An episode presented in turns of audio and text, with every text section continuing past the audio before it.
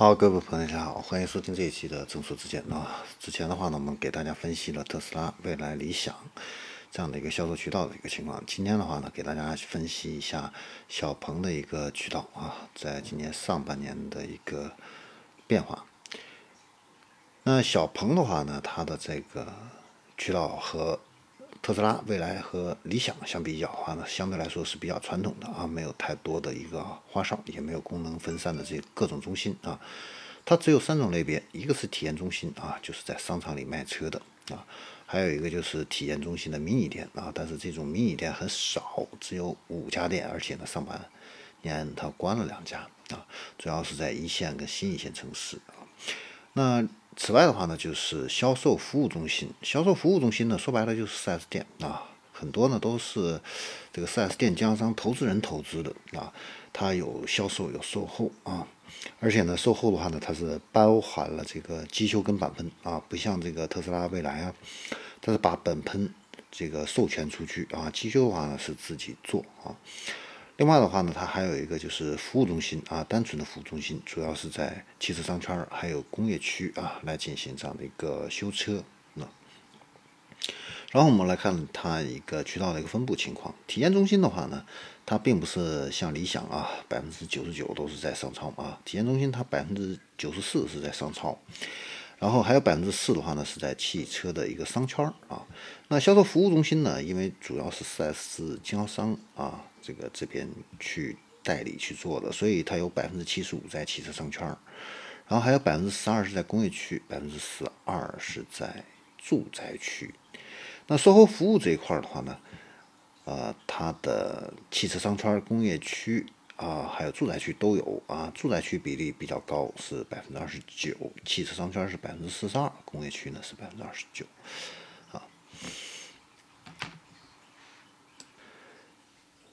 那小鹏汽车的话呢，它在今年上半年的话呢，它的这个呃增加和减少的这个店的话呢，也都有。那其中呢，减少的店有十四家，新增的店呢有五十五家啊。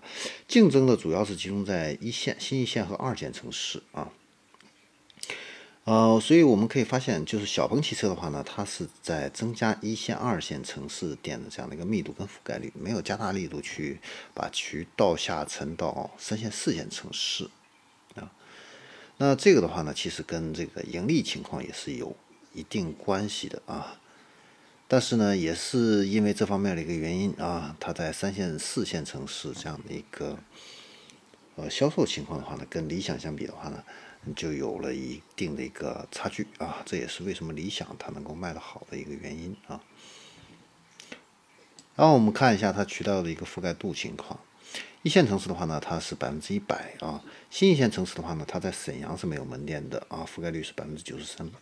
二线城市的话呢，它的覆盖率是百分之九十啊。呃，相比去年的话呢，增加了三个城市的一个门店。三线城市的一个覆盖率的话呢，是百分之三十三啊。然后四线城市的话呢，是新增了五个城市啊。整体来说呢，它的这个渠道下沉的速度相对来说比较慢一些啊。然后我们再来看一下它的这个售后的一个城市覆盖率的一个情况。那一线跟新一线城市的话呢，它也都是啊，跟销售店是一样的。你看，呃，一线是百分之一百，新一线的话呢是百分之九十九十三啊。二线城市覆盖率的话呢，相对来说呃弱一些，是百分之八十七啊。那三线、四线城市的话呢，变化比较少啊。那整体来说的话呢，小鹏渠道的一个平衡度这一块的话呢，相对来说比较差啊。它的这个售后渠道的话呢，发展速度要滞后于销售啊。一线、二线城市基本上是百分之一百啊，三线百分之七十八啊，四线是百分之四十三啊。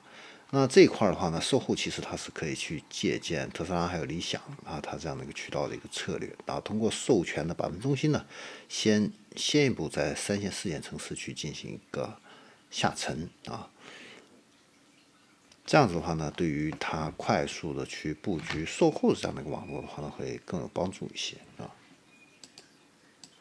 然后我们来看一下它的这个城市的一个。密度情况，才它在一线城市密度的话呢是十四啊，总共它在一线城市的销售店的话呢是有已经有了五十六家啊，平均每个城市是有十四家店啊，比去年的话呢是提升了每个城市是提升了三家店啊。新一线城市的话呢，城市密度是五点五，这点的话呢确实啊，这是远远超过了这个理想啊。但是理想的话呢，它的这个覆盖范围会更广一些，快闪店非常灵活啊。那小鹏汽车为什么和特斯拉相似？它是增加一线、新一线、二线城市销售店的一个密度，而没有大规模的快速渠道下沉呢？主要就是因为这个销量贡献的城市主要是在一线、二线城市，占了百分之九十五。而且呢，一线、二线城市啊，它的单店的销量和盈利情况都比较好。你像一线城市的话呢，它的单店平均销量可以达到两百三十三台；新一线的话呢，是达到了一百四十五台，都是盈利的。二线城市的话呢，它平均那个销量的话呢是八十六台，基本上是属于一个盈亏平衡。但是到了三线城市的话呢，它的单店平均销量的话呢就是三十九台，是属于亏损的。四线城市的话呢，平均是三十四台，也是亏损的啊。所以这也是为什么啊，它会更注重一线跟二线城市啊，在三线、四线城市啊还发展的比较慢的一个原因啊。主要还是跟盈利啊有一定的一个关系了。好，好，这里是中车之见。我们这一期的话呢，就给大家分析小鹏，就到这里。我们下期再见。